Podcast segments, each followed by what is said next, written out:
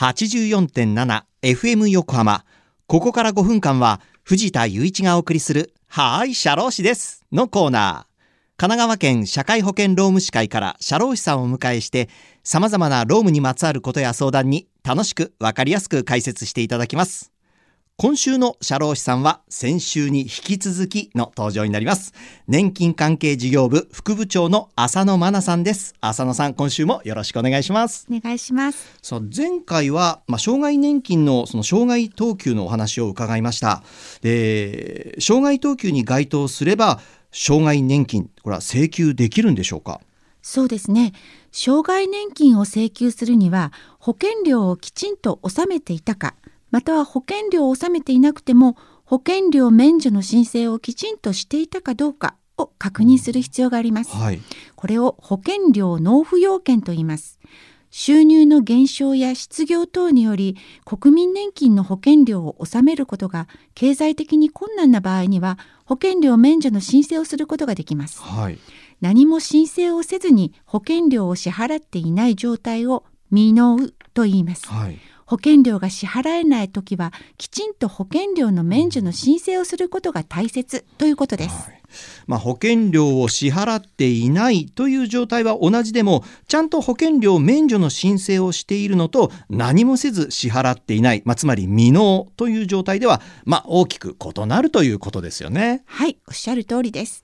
ですから将来年金の受給資格を得るためにも保険料免除の要件に該当するときにはしっかりと保険料免除申請の手続きをすることが大切です。はい、そういうことをこうサボったりしてはいけないということですね。はい、はい、では障害年金を請求するための保険料納付要件というのはこれどのようなものなんでしょうか？はい。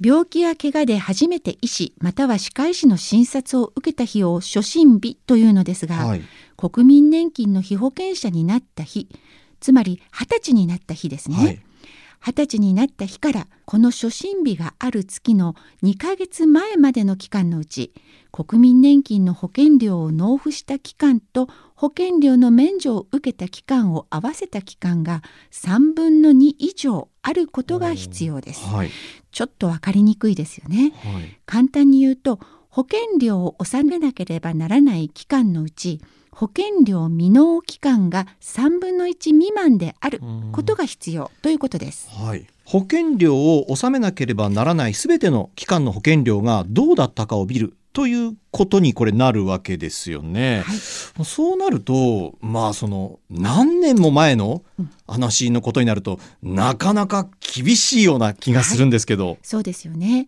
今お話ししたのは原則の保険料納付要件で実は特例もあります。特例あるんですね。これ、特例とはどのようなものなんでしょうか？はい。初診日が令和8年3月末日までにあって初診日において65歳未満である場合は初診日がある月の2ヶ月前までの直近1年間に保険料の未納期間がないということが特例の保険料納付要件になっています。はあえー、つまり直近1年間に保険料の未納がなければまあいいということですね。はい。はあ、でも障害年金のその請求っていうのはまあ難しい案件もありそうですよね。そうですよね。そのような時には私たち社労士にご相談いただければと思います。はい。神奈川県社会保険労務士会には年金相談センターがあります。毎週月曜日と水曜日に年金相談を電話または面談で受け付けております。詳しくは神奈川県社会保険労務士会のホームページをご覧になってみてください。神奈川県社労士会で検索してくださいね。